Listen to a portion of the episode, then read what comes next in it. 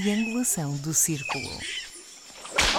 Vou já, vou já me, é, pôr-me em preparação. Então parece que já cá estamos todos, não é? É verdade.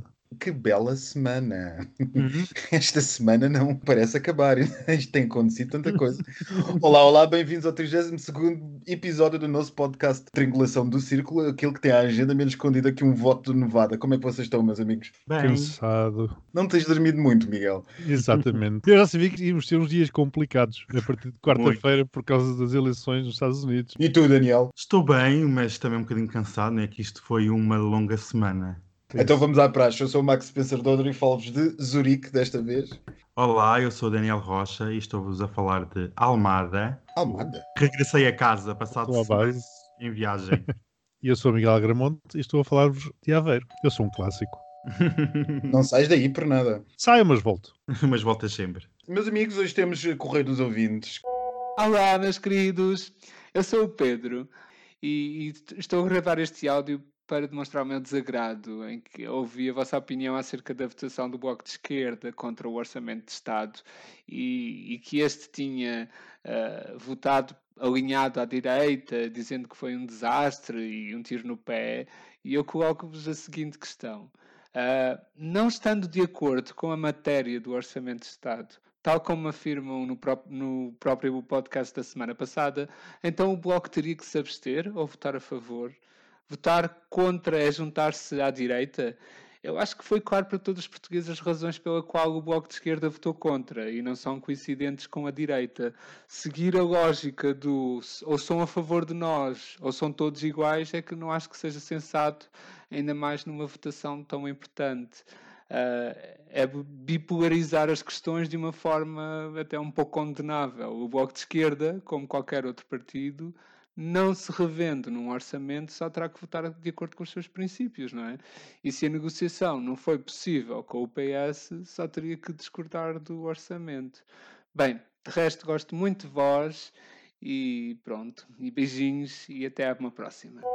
Quem quer começar? Posso começar agradecendo antes de mais ao Pedro a mensagem, não só porque demonstra estar atento ao que vamos comentando, mas também porque traz o seu ponto de vista e com ele um contraditório que também é sempre bom para qualquer debate. Nós temos contraditório à esquerda e à direita. Respeito o teu desagrado, Pedro, acerca da nossa opinião, assim como de certo compreenderás o meu desagrado pelo sentido de voto do Bloco de Esquerda. Mas já lá irei. Nós realmente somos criticados à esquerda e à direita, o que me deixa feliz, porque pela parte um bom sinal. encontro-me no local onde politicamente mais me identifico, no centro-esquerda. Que a esquerda considera-te sempre não suficientemente esquerda e a direita sempre considerará um perigoso comunista à beira da economia quinquenal. E eu vou comentando as coisas que é isso que me dá prazer. Quando eu trouxe o tema à baila na Gazeta dos Dias Úteis, porque fui eu, sim, que o trouxe à baila, até porque era o provocador, dizendo a situação mais inédita foi ver o Bloco de Esquerda votar contra ao lado da tua direita, eu não quis dizer, como é óbvio, que o Bloco de Esquerda estava ideologicamente alinhado com a direita. Votou contra ao lado da direita não é ideologicamente alinhado com ela, porque as motivações eram, como é todos conhecidos, diferentes. Portanto, não partilho a opinião também do nós e eles ou do nós contra eles. Salazar é que dizia que quem não é por nós é contra nós. Não partilho, insisto. E como deves entender, Pedro, não me compete dizer como é que eu acho que o Bloco de Esquerda deve votar ou deveria votar. Apenas comento a situação. E foi a forma como votou que me levou a ficar desiludido. Não me querendo repetir,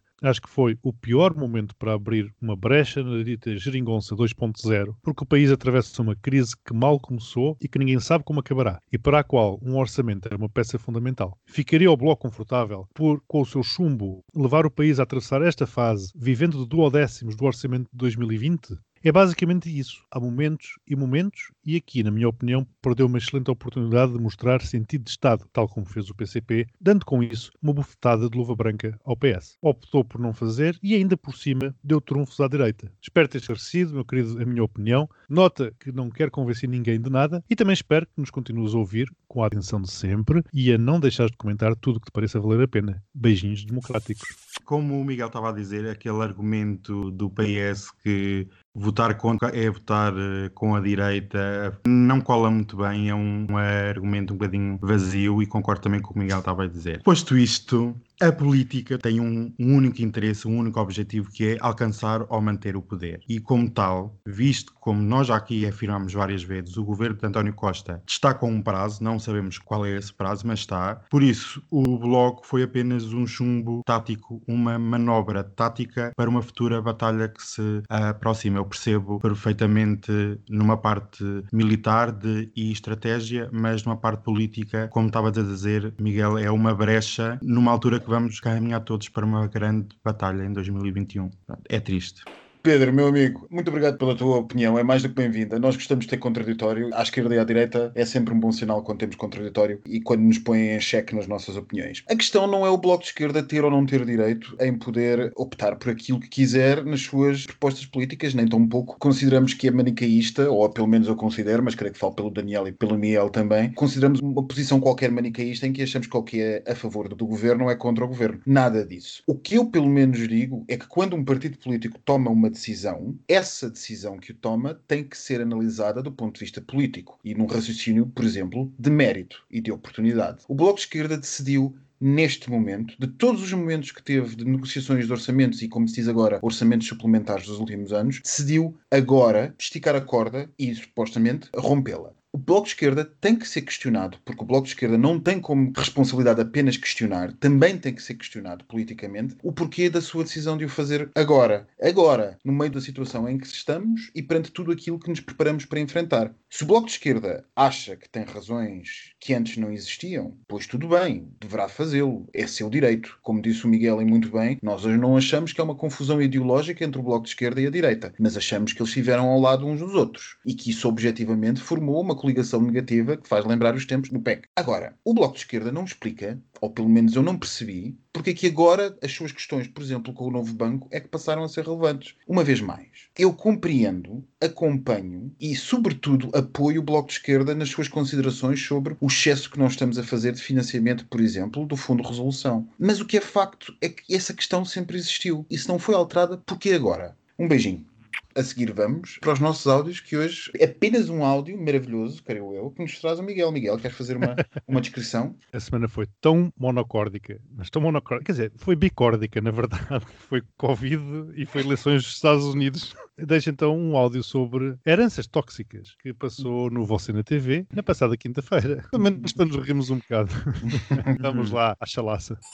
Herda-se o ativo e herda-se o passivo. Quando nós aceitamos o ativo, depois aparece um passivo, e se o passivo for superior ao valor do ativo, nós só seremos responsáveis na mesma medida. Passivo igual a ativo. Se o passivo for superior, eu não respondo pela parte que excede o ativo que eu recebi. O resultado não recebe coisa alguma porque Não recebe o coisa ativo alguma. vai Ora, está. Mas há ser- situações em ser que... engolido pelo passivo. Exatamente. Ser engolido por um passivo. O ativo. Não percebo nada destas coisas. O que é que tu Mas queres dizer sobre isto, Daniel? Gostei muito de ouvir a Mana Faixa na televisão, é sempre divertido, muito, muito, muito. É passivo ativo, tira, mete, engole, não sei, não percebo, O que é que achas destas situações em que o passivo engole o ativo? não sei. Desconheço tal aplicação ou investimento. E tu, Miguel, o que é que achas destas situações em que o passivo engole o ativo? Basta olhar para a TAP, na verdade, e logo veremos o passivo a engolir o ativo Uhum. rapidamente. E o novo banco, se calhar por isso é que o Bloco votou contra, porque o passivo É verdade. demasiados ativos. Mas eu quero deixar um beijinho muito grande ao meu querido amigo Edgar, que ele chamou a atenção para o que tinha sido dito neste programa e eu fui a correr gravar. Miguel, acho que neste momento estamos à beira de ouvirmos as tuas seleções para a Gazeta dos Dias Úteis, certo? Oh my God. Sim, se não tivessem sido as eleições nos Estados Unidos, a semana teria sido uma seca. Ou se calhar foi ao contrário, a emoção das eleições ofuscou tudo o que pudesse ter acontecido. Aquela madrugada de quarta-feira foi épica. Para quem não percebe, imagina um apaixonado por futebol a assistir a uma final do mundo de futebol, cujo resultado poderia pôr em causa o próprio desporto. Ou um cinéfilo a assistir a uma noite de Oscars. Ou as manas a ver a Eurovisão. Ora, lá está. Todos sabemos que o resultado estará lá no dia seguinte, mas uma coisa é sabermos o resultado, outra é acompanharmos tudo a par e passo ao mais ínfimo detalhe. A Gazeta dos Dias Úteis.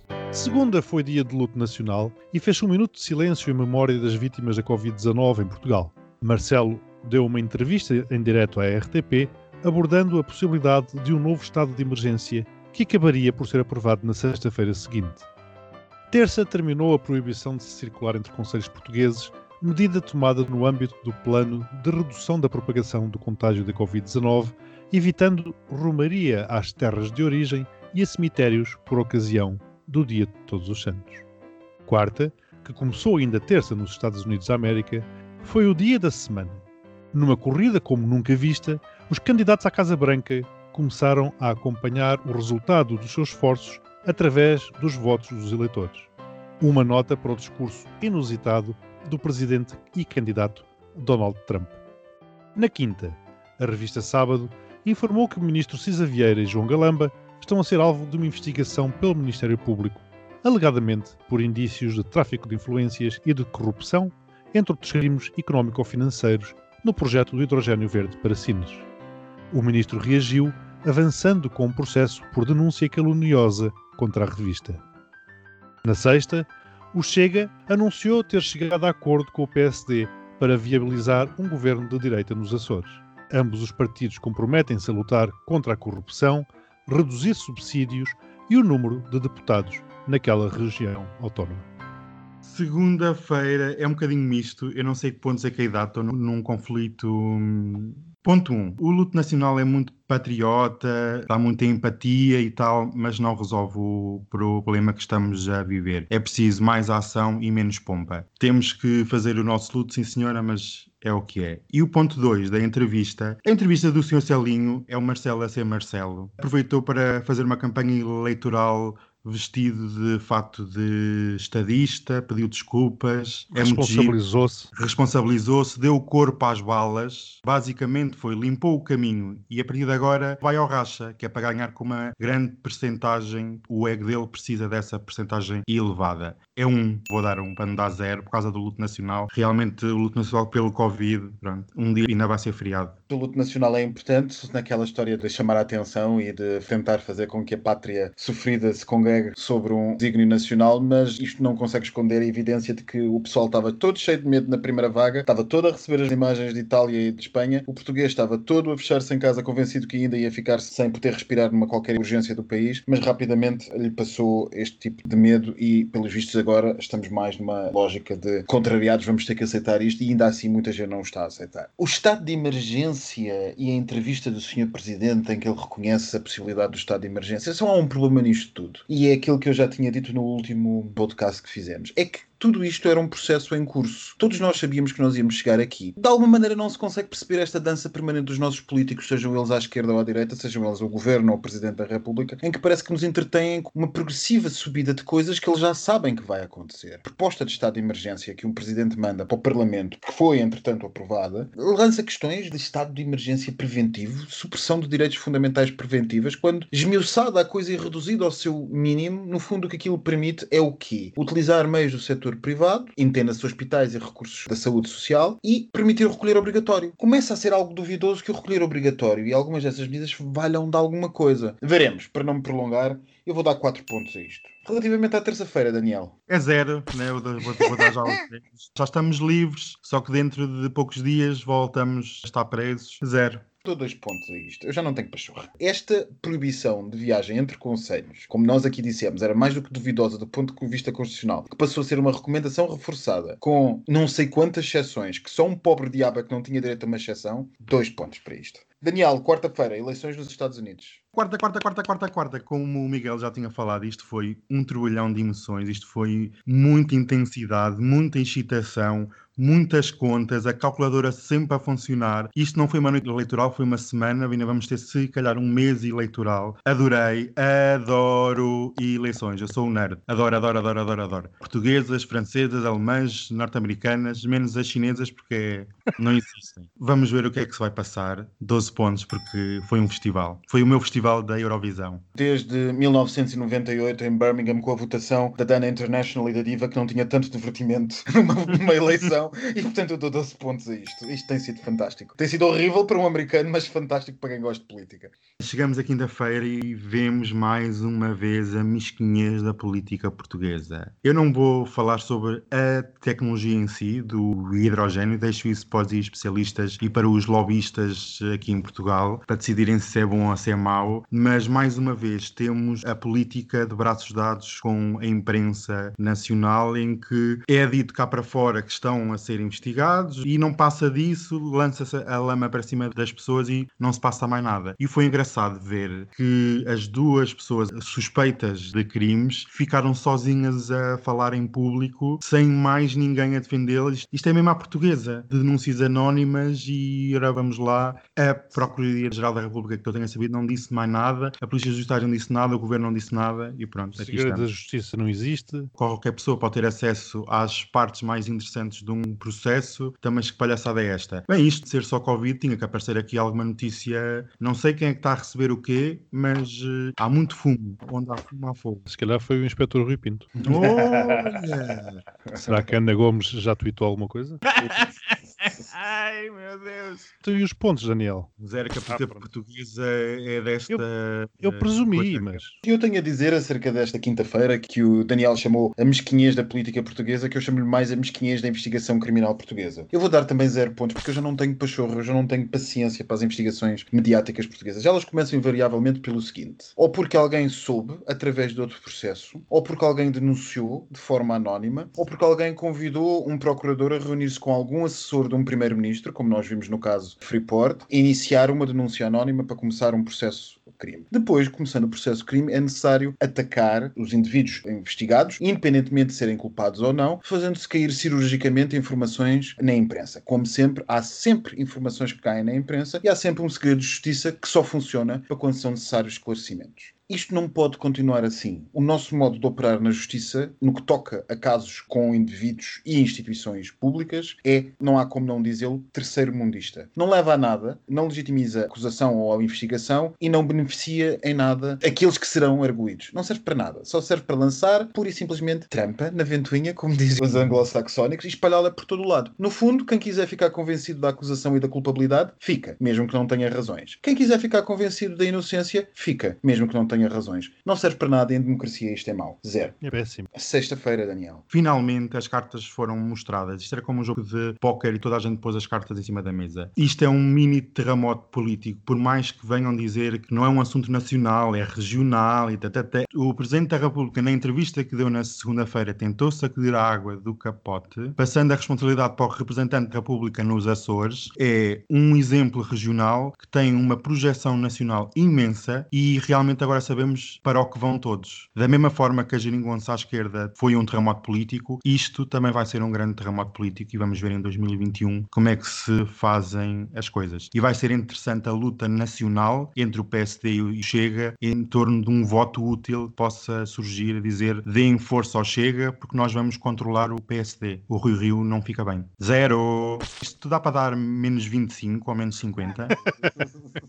E agora, na sequência aqui do Daniel, lembrei-me do queijo limiano que o PSD Uhum. tanto criticou quando o PS, aqui há uns anos, no tempo do Guterres, aprovou um orçamento com base no voto de um deputado, a famosa história do queijo limiano. O pior que aconteceu naquele momento foi o PS ter normalizado o queijo limiano. O que nós vemos aqui é o PSD ter normalizado o Chega. E isso a mim é que me perturba. Quando o Chega foi formado, ainda não tinha sequer assinaturas para ser considerado um partido decente, e acho que continua a não ser considerado um partido decente, nós dissemos, entre nós, amigos, que isto ia correr mal e que o Chega ia crescer. Quando finalmente o Chega deixou de ser uma coligação entre partidos conservadores e passou a ser um partido, nós dissemos que isto ia correr mal, que o partido ia crescer, e mesmo assim parecíamos uns histriónicos, uns histéricos a dizerem estas coisas. Olha que partidos Quando- conservadores estás a ser muito Exato. benevolente. muito benevolente. Quando na noite eleitoral das últimas legislativas, contrário ao que toda a gente acreditava, menos nós neste podcast, as pessoas diziam que o Chega nunca elegeria um deputado, nós dissemos que sim, e antes pelo contrário, continuaria a crescer. E eu nunca me esquecerei de quase todos, se não todos os comentadores de serviço que estavam nas televisões portuguesas e nos jornais portugueses que consideraram a iniciativa liberal, mas sobretudo um Chega, um epifenómeno transitório e que não voltaria às próximas legislativas. A paroquialidade da política portuguesa, a sua tendência para cometer os erros dos outros e sem aprender com os outros aquilo de pior que aconteceu, é qualquer coisa que roça o indescritível e é endémico. Vem de gerações e gerações e gerações. E nós preparamos para repetir os erros que toda a Europa e todo o mundo ocidental fez nos últimos 20 anos, sem ter aprendido um único ponto de lição. Um desses pontos essencial era o cordão sanitário. Eu honestamente esperava que o cordão sanitário à extrema-direita, ou pior da extrema-direita, esta extrema-direita que se atreve a marchar pela Avenida da Liberdade abaixo com o braço erguido, eu honestamente esperava que o cordão sanitário demorasse um pouco mais. Não demorou. Neste momento, o PSD já depende do Chega muito mais cedo do que até o Chega estava à espera. André Ventura saiu do PSD, zangado com o moderado que o PSD foi, e voltou agora ao PSD com a faca e o queijo na mão. Rui Rio fica muito mal, ficamos todos mal no futuro e isto merece zero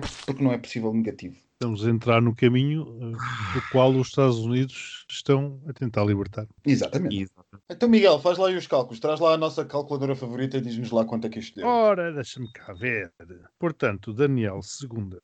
1 mais 0 mais 12 mais 0 mais 0. 13 pontos. Eu desconfio que não vai ser desta vez ainda que abriremos o champanhe. E o Max, eh, portanto, eh, ora 4 mais 2 mais 12. As eleições foram um sucesso. Mais 0 mais 0. 18 pontos. 18 Coisa pontos. maravilhosa. É Pensar verdade. que em tempos estivemos quase a chegar aos 80 em conjunto. Não, mas nós ficamos pelos 31.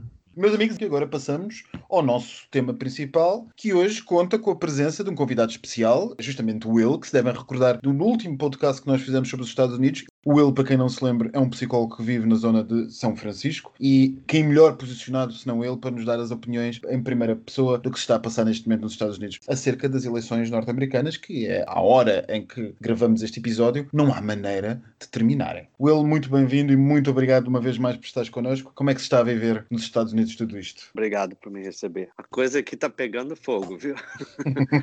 tá bem confusa, mas está melhor do que na primeira noite. Já está mais tendendo para o lado do Biden, o que para a gente é um alívio. Todos os números estão por um triste. Está faltando quatro estados terminarem a, a contagem: Pensilvânia, Nevada, Arizona e a Georgia. Mas o Biden está na frente em todos esses estados já. O Trump, claro, não vai sair sem uma briga, né? Então ele já está arrumando confusão. Fosse tudo como em San Francisco County, onde eu neste momento estou a ver que Joe Biden tem 86% dos votos. A Califórnia, é, ele tomou a Califórnia de, a gente chama de storm, né? 86% dos votos, isso é fantástico. Vocês já descobriram quem É. foram as 10 pessoas que votaram no Trump? Não, mas tem. Teve um que colocou. Não, aconteceram umas coisas horríveis. Apareceu ontem na TV um cara lá colocou na casa dele, que era na beira de uma rua, mais ou menos no centro de uma cidade pequena, pendurou o boneco do Biden pelo pescoço. Oh, E aí chamaram a polícia, fizeram a maior confusão, aí eles ganham multa. Então estavam fazendo protestos ontem, né, o dia inteiro na porta desse senhor. né? Ele vai ter que se mudar eventualmente, né? Mas, é, mas tem coisas assim ainda acontecendo. Mas Will estava a falar com um amigo meu de Nova York, segunda-feira, portanto, antes das eleições, e ele dizia-me: Olha, ganhe quem ganhar, vai haver confusão nas ruas, vai haver pancadaria. É, já começou. Tem alguns canais de TV que estão mostrando algumas cidades isso acontecendo, acontecendo em Nova York, já mais para esse lado de cá também. Mas eles estão focando mais, a mídia está focando mais nos resultados, que é o mais interessante. Claro. Aí depois dos resultados a gente Vai para a pancadaria. nos dois candidatos, depois vamos para a pancadaria. Tudo isso foi mais ou menos planejado. Eu estava aqui pensando, né? Como as pessoas pensam que o Trump é burro com a história da pandemia, e ele começou falando para as pessoas não usarem máscara. Os seguidores dele, né, os trumpistas, eles não usam máscara, eles não acreditam na pandemia. Então, foi pedido que eles fossem votar em pessoa, que eles não votassem pelo correio. Uhum. Então, essa foi a maioria dos votos do Trump. Esses foram os primeiros votos contados nos Estados Unidos inteira. Por isso que você vê é, no primeiro dia o Trump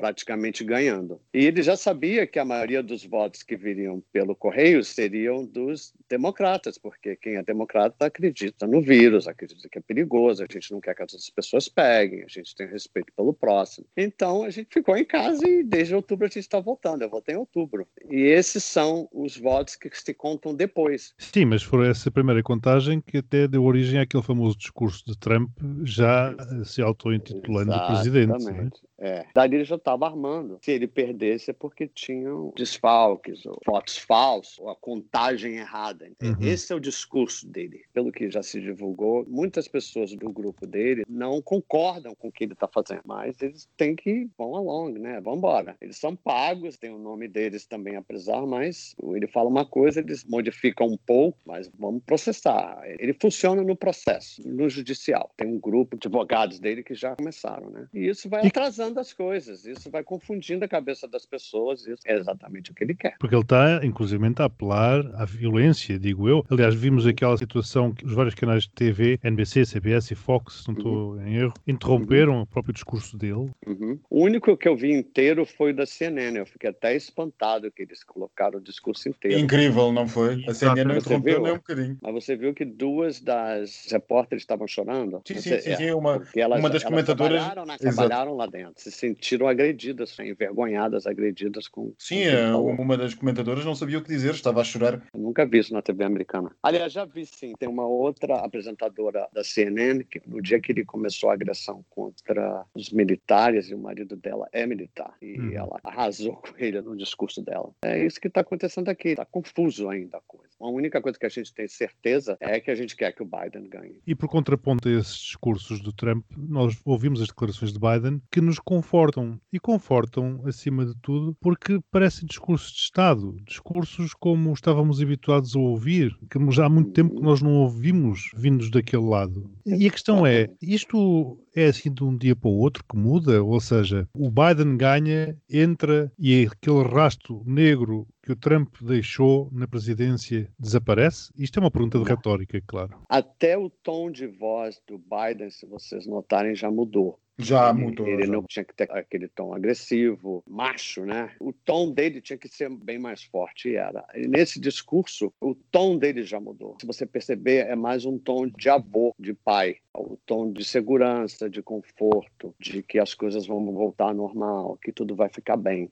Essa é a mensagem dele, porque ele já está prevendo os atritos que vão ocorrer nas ruas e na parte jurídica. Parece que vai até, eles estão ameaçando levar até a Suprema Corte. Então isso vai se arrastar. Essa discussão não vai terminar no momento que os votos tenham todos sido contados. Eles vão ser recontados, eles vão apelar, provavelmente até janeiro, né? Se não tiverem que tirar esse cara a peito lá de dentro da Casa Branca, né? Mas eu ia mais fundo. O que eu queria perguntar é se o efeito Trump, no sentido de tudo aquilo que ele foi desfazendo ao longo destes anos, se é possível reconstruir e se sim, quão rápido isso é. Não, vai demorar. O discurso de divisão dele essa retórica dele começou a ser disseminado com bastante força durante a campanha dele. Então fazem o quê? Quatro, quatro anos e meio, que é uma chuva de mentiras e de especulações e de teorias falsas. Praticamente foi uma lavagem cerebral, né? Vai demorar provavelmente o mesmo tempo, até mais com um governo sendo mais equilibrado, mais calmo, a economia voltando ao normal, a pandemia passando, aí eu acho que as pessoas vão começar a voltar ao normal. É igual um distúrbio mental. Você vê as pessoas, a agressão dos dois lados, não é só do lado do Trump. Tu falaste há bocado na CNN, eu acho que a CNN está a prestar um excelente serviço público. É impressionante como eles explicam permanentemente todos os pormenores e o porquê das coisas, não dando margem às dúvidas que Trump está sempre tentando plantar. E o ridículo disto é estarmos a comentar isto com o Daniel e com o Max, é estarmos a celebrar quem diz o óbvio, por dizer o óbvio, precisamente. Exatamente. Mostra bem onde nós chegámos. Por exemplo, houve aquela declaração do Procurador-Geral da Pensilvânia e nós ficámos todos contentes por estarmos a ouvir o óbvio. Isto mostra que realmente a realidade está totalmente fora do eixo. Se você assiste, eu já assisti quase todos os canais, só a Fox é que ainda está um tom de dúvida, disseminando a dúvida. Todos os outros canais estão ajudando a acalmar a população. Oh, Will, eu vou-te fazer uma pergunta, mantendo dentro do tema das eleições norte-americanas, mas uma coisa que eu gostava de ouvir o teu comentário e creio que será interessante para todos os nossos ouvintes. A Advocate passava dia 4, eh, para quem não sabe, no nosso auditório, a Advocate é provavelmente a mais conhecida da revista gay LGBT mais de todo o mundo, histórica já. Fazia menção, passado dia 4, ao facto, eh, aliás, fazia menção por referência a um estudo do New York Times, a uma análise do New York Times, ao facto de, aparentemente, a votação da comunidade gay, eh, ou melhor, LGBT norte-americana, em Trump ter dobrado face à eleição de 2016. Ou seja, e por outras palavras, o voto ainda foi massivamente a favor de Biden, como foi a favor de Clinton, de Hillary Clinton, mas reduziu bastante de Hillary Clinton para Biden o apoio da comunidade gay. O que é que tu podes dizer acerca disto? O que é que tu achas? Eu acho que a comunidade LGBT, que até o Z, né, americana, ficou preguiçosa. Nós já conseguimos um casamento, fazemos um imposto de renda juntos, a gente já compra casa juntos. Nós somos agora pessoas vistas da sociedade, né, normais. Então não tem por que a gente se movimentar ou se agitar politicamente muito. Então eu acho que houve uma certa preguiça. Eu não acredito que as pessoas voltaram mais para o Trump, comunidade LGBT. Eu acredito que existe um grupo LGBT que é republicano. Eles ganharam muito dinheiro, levantaram muito dinheiro, fizeram uma campanha grande. E eu acho que eles votaram mas tu conheces membros da comunidade LGBT que tenham votado a favor de Trump? Quer dizer, vivendo em São Francisco é difícil conhecer alguém que tenha votado em Trump. Quem votou, é, mas quem votou no Trump não vai falar. Ó, por exemplo, Miami. Você vai a Miami. É verdade. Miami votou no Trump. E existe uma população gay imensa em Miami. É Só que eles são descendentes de, são filhos, primeira ou segunda geração de cubanos. E houve essa retórica também que o Biden é comunista, socialista. Então, essa lavagem cerebral. Então, a maioria da comunidade LGBT em Miami votou Trump. Trump. Há pouco dizias que Trump não é uma pessoa estúpida e certamente não será. Acho que são um idiota que acha que ele é estúpido. Qual é que achas que é o objetivo dele com tudo isto? Ele não estava sozinho, mas eu acho que ele começou a fazer tanta coisa errada, ele ficou unhinged, né? ele ficou sem controle, que essas forças foram abandonando o Trump. Você foi notando conforme as pessoas que foram trabalhando com ele foram saindo e publicando livros e contando o que acontecia lá dentro. Então ele foi enfraquecendo, foi ficando sozinho. Ele é uma pessoa é, narcisista, ele não admite admitem derrota. Perdem não admitem derrota. A culpa é de alguém. Uma outra coisa também, aqui nos Estados Unidos, fala qual é a legacy, qual é o legado que o presidente deixa. Então, qual é o legado que o Trump vai deixar, historicamente? Essa é uma das preocupações dele também. Tecnicamente, ele não teve tempo. Você demora oito anos para poder deixar um legado, deixar, construir alguma coisa, deixar um nome em alguma coisa. E ele não. O que ele construiu foi só discórdia e divisão. Ele não construiu o muro, ele não mudou o healthcare, o sistema de saúde americano. A economia está destruída, o sistema de saúde americano está destruído, o sistema econômico, e agora ele está tentando destruir o sistema eleitoral e democrático. E a paz com a Coreia do Norte também não aconteceu. Talvez a única coisa que ele vai poder dizer que ele conseguiu foi a história com Israel, que é uma coisa meio duvidosa. Na nossa madrugada de quarta-feira, o Max dizia umas coisas muito interessantes, como sempre, e uma ah, delas era que os populistas movimentam mais os abstencionistas do que os flancos tradicionais e que a abstenção é sempre favorável ao candidato populista. Continuas Isso. a acreditar nisto? Max? Continuo a acreditar eh, pesadamente nisto. Aliás, eu cada vez mais olho para estas eleições e vejo que Trump, ao conseguir subir a sua base eleitoral, e sendo que seguramente Biden não terá perdido votos daqueles que já estavam mobilizados para votar contra Trump, Trump o que fez foi mobilizar os adormecidos e justamente aqueles que não se tinham pronunciado nas últimas eleições e fazê-los ir votar. E isso vê-se particularmente fora dos grandes centros urbanos, onde a taxa de participação aumentou e aumentou muito e aumentou a participação favorável a Trump. Essa participação teve uma resposta nos centros urbanos anos, também de um aumento, ou melhor, de uma diminuição da, da abstenção, mas a favor de Biden. Agora, o que um populista faz sempre é levantar aquele tipo de indivíduo que está sempre sentado no sofá porque está que nada muda, fica muito motivado e vai votar a dizer, bom, até que enfim alguém que diz as verdades. É isto que um populista faz.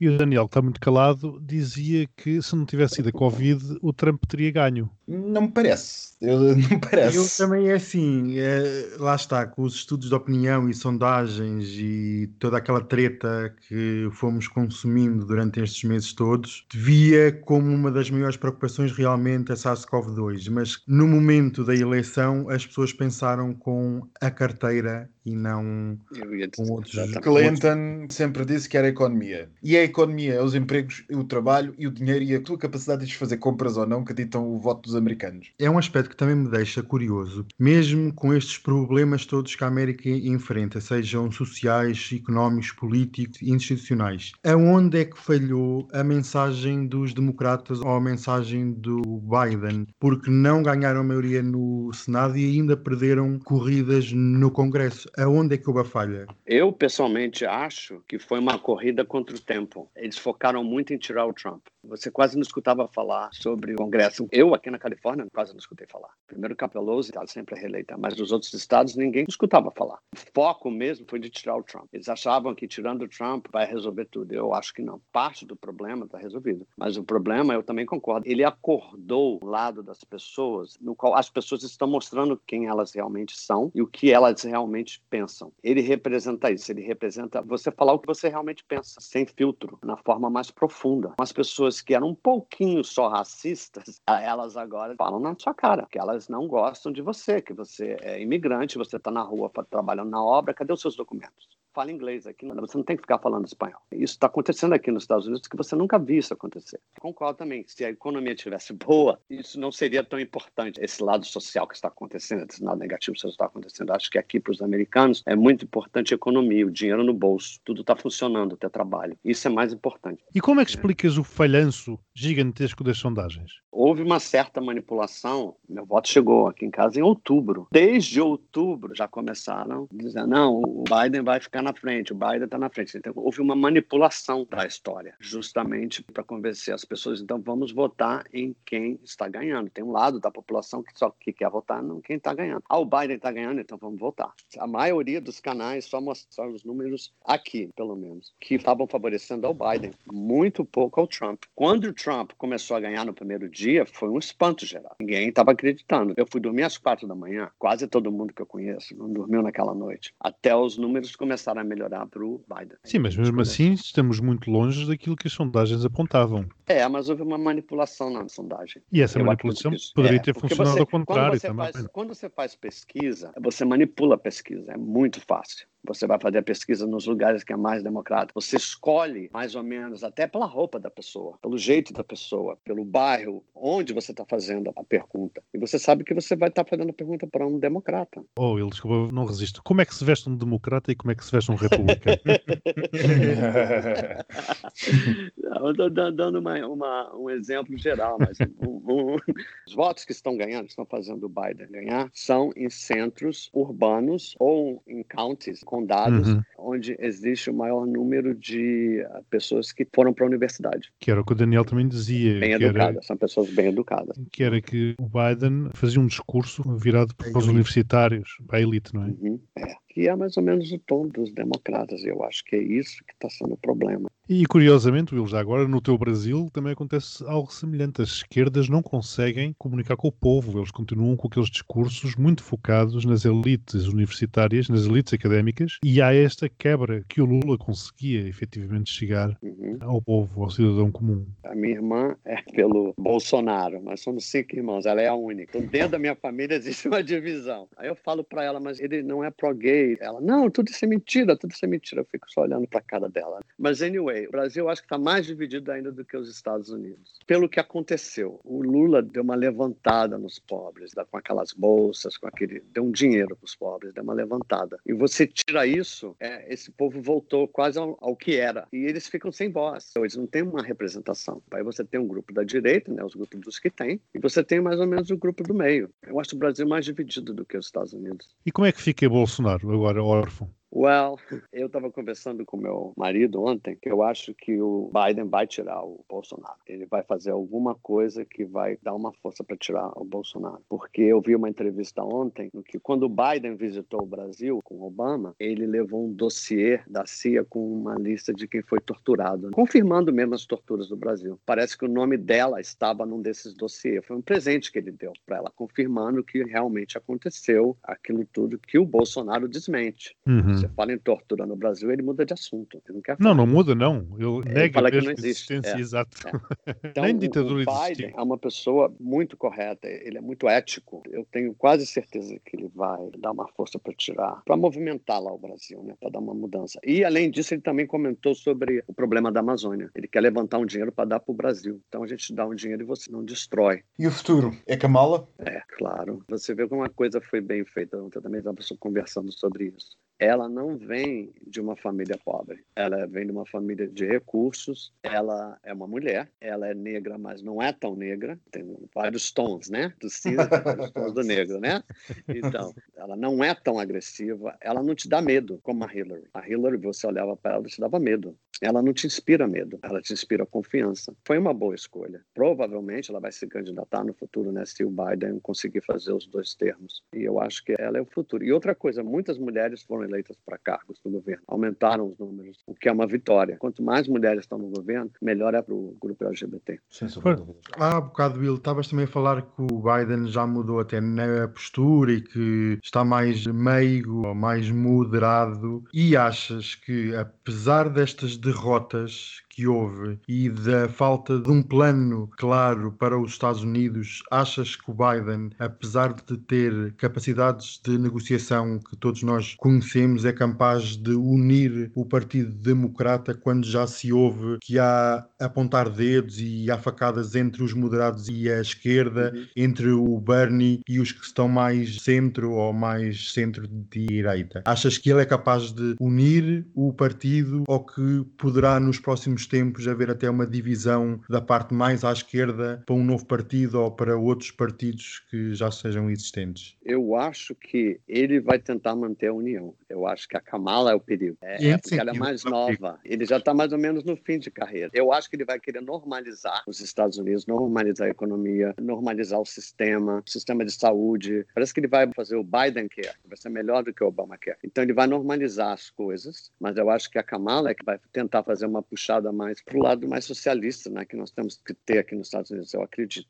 Eu acho que vai chegar ao ponto de propor mais taxas para aumentar o imposto para as pessoas mais ricas e distribuir um pouco, porque a coisa está difícil para as pessoas. E porquê classificaste isso como perigo? Eu acho ótimo, mas é um perigo, o partido se divide. Ok. O problema dos Estados Unidos é que você só tem dois, praticamente dois partidos. E é um partido dividido em, três. Você tem o extrema esquerda, mais moderado e o do meio. É complicado. Se tivessem mais partidos, como você vê na Europa, como você vê no Brasil, talvez a coisa fosse mais definida. Saem brigas entre os partidos, mas muito pouco dentro dos partidos. Uhum, Aqui uhum. sai muita briga dentro dos partidos, entre si, porque os partidos são muito grandes. Você tem pessoas de todas as cores, com todas as opiniões, do zero ao 100. Bernie, é, por exemplo, é o 100. Então, Uhum. o grupo dele quer uma determinada coisa que o partido não quer. Aí tem uma briga interna no partido. E pegando nisso e fazendo a ponto com aquilo que o Max estava a falar do futuro, tu achas que Biden não será um presidente de transição? Será que ele vai mesmo concorrer por um segundo mandato? Ou ele fará quatro anos para depois a Kamala entrar? Não, eu acho que ele vai tentar fazer os oito anos. Não te parece Eu muito debilitado para isso? Pelo andar dele, pela postura dele, você nota, né? Mas parece que ele não tem problemas de saúde. Sim, mas repara, daqui a quatro anos ele vai ter 82, creio, não é? 82. É demasiado. Quando o filho dele morreu, ele caiu muito. Sim. Ele era bem mais forte. Vamos ver. E tem o peso da presidência também. Claro. Todo mundo aqui fala, nos primeiros quatro anos, se você não tem cabelo grisalho, você vai ter. Foi o que aconteceu Sim. com no Obama. né? Isso no Obama. Então, você imagina, ele já é cheio de cabelo grisalho, o que, que vai acontecer com ele nesses quatro anos, né? Vou matar o coitado. Não, aí você não temos a Kamala, né? Por isso Vamos eu ver. perguntava se ele realmente não será um presidente de transição. Parece um bocado, sim. Sim, sem dúvida. Tal- Talvez, sim. Acredito nele, eu tenho que acreditar. Mas ele também representa um pouco do Obama, né? Claro. O Obama lutou muito. Ele é o Obama, só não tem a mesma cor. Ele é a administração Obama de volta. Sabemos muito bem o que é que virá daqui. E podemos estar descansados, pelo menos nós nesta área. Hum, Daniel, como sempre. tenho as minhas dúvidas. O que, que estão falando na Europa? Na Europa ainda está toda a gente a comer pipocas e ir um bocado de boca aberta. É, Na Europa estão chocados com o tempo que a eleição está a demorar. Mas daquilo que se tem ouvido, pelo menos daquilo que eu tenho ouvido de alguns ministros de alguns países, é que se espera uma normalização das relações entre, e uma aproximação das relações entre os Estados Unidos e, e a Europa. Isso é o que é expectável e o que é, sinceramente, desejável. Porque repara, no próprio dia em que se deram as eleições, os Estados Unidos seguiram nos acordos de Paris, por exemplo. Eu diria ainda comentários sobre o que é que se diz na Europa. Will, eh, e para o nosso auditório, eu sou suíço e estou a falar-vos a partir de Zurique. E por aqui, por este país, é muito engraçado que o comentário é o seguinte: o que os americanos levam a contar voto por correspondência. Porquê? Porque aqui na Suíça quase tudo é voto por correspondência. Uhum. E normalmente sabe-se no próprio dia da eleição. O voto por correspondência é enviado antes e no próprio dia da eleição é o último dia da aceitação. E, portanto, os suíços estão muito chocados com o tempo que os americanos estão a demorar a contar votos por Ah. correspondência. É, Sim. eu, eu concordo, mas aqui teve um problema também. Os estados aqui funcionam como se fossem pequenos países. Alguns estados começam a contar os votos pelo correio, depois a maioria, depois que terminam de contar os votos que foram feitos em pessoa. Alguns estados começaram antes, mas está na legislação deles. Se todos os estados dos Estados Unidos começassem a contarem os votos quando eles fossem chegando, nós já teríamos o resultado, provavelmente. E também há uma pequena diferença entre a população suíça e a norte-americana, convenhamos, não é? Claro, naturalmente. né? Mu- Mutatis mutandis aquilo que tiver que ser mudado, mas eh, Claro. eh, também os recursos são muito menores, não é? Em termos de escala. Depende, depois do Trump ter tirado as máquinas, Yeah. Ele tirou as máquinas, tentou boicotar o- os correios, tudo que ele pôde fazer pré-eleição para favorecê-lo e para prejudicar o Biden, ele tentou, né? Mas ele, se Deus quiser, ele falhou.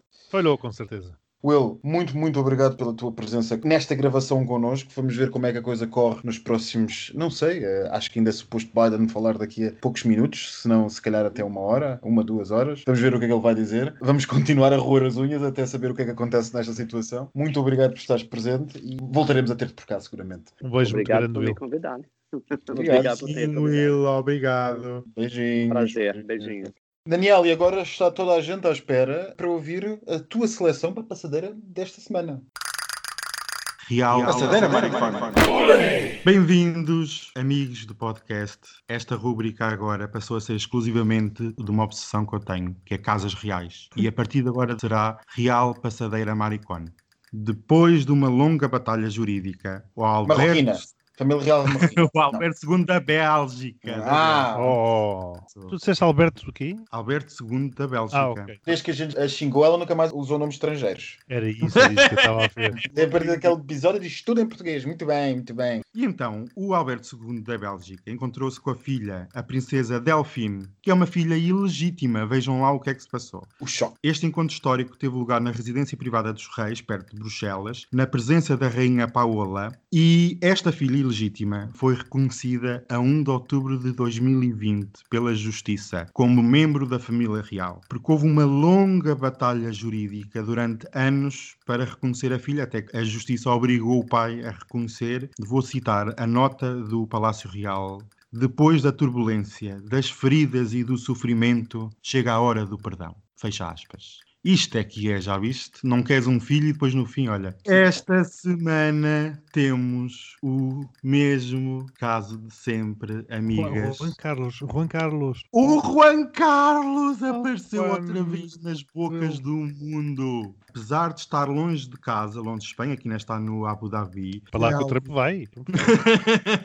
Ou ir para a Rússia, para Moscou, para o novo hotel que ele vai construir. Então, e o Juan Carlos é alvo de uma nova investigação judicial. Desta vez não é só o Juan Carlos que é visado. Também a Rainha Sofia e vários familiares da Casa Real estão a ser investigados por, vejam lá o que é que é, suspeitas de usarem cartões de crédito que eram pagos no estrangeiro, fora de Espanha, de uma conta que nenhum deles era titular. E olha esta, hum, fontes oficiais não negaram nem confirmaram. Logo, é verdade. Porque quando nem sim nem não, é verdade. Quando é mentira, negam. Muito bem. Óbvio. Por Que isso, me- um que me beijinho encanta. muito, Que me muito, muito. encanta. Que me encanta. Besos. Besos, besos. Besos gordos, gordos.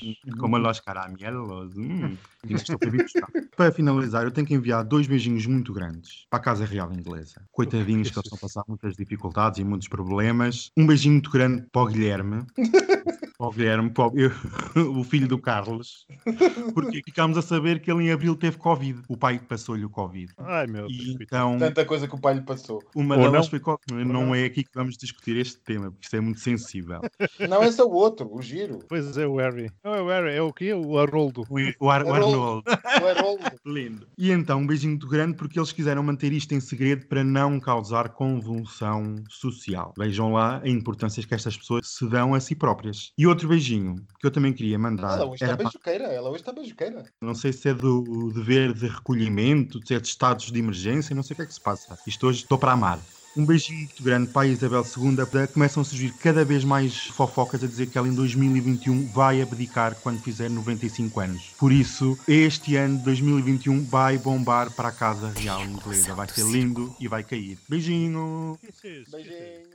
So remember, as my grandpop, our used to say when I walked out of his home when I was a kid up in Scranton, he said, Joey, keep the faith. And our grandmother, when she was alive, she yelled, No, Joey, spread it. Spread the faith. God love you all. May God bless America. Start spreading the news. Trump's leaving today. He wants to be apart from New York, New York. Go tell the fake news. He's longing to stray. Just like he's done on every wife. Uno, dos, and tres. I want to wake up in a city without a Trump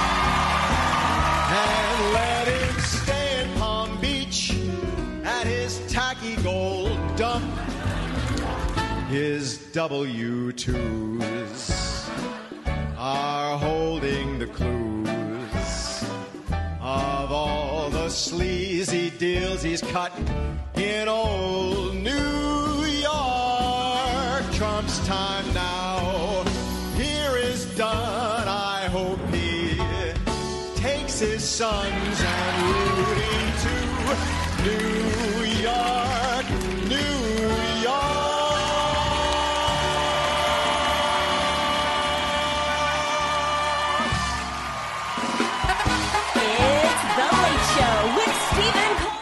Até o Presidente da República tentou sacudir a água do pacote. Do capote, mulher.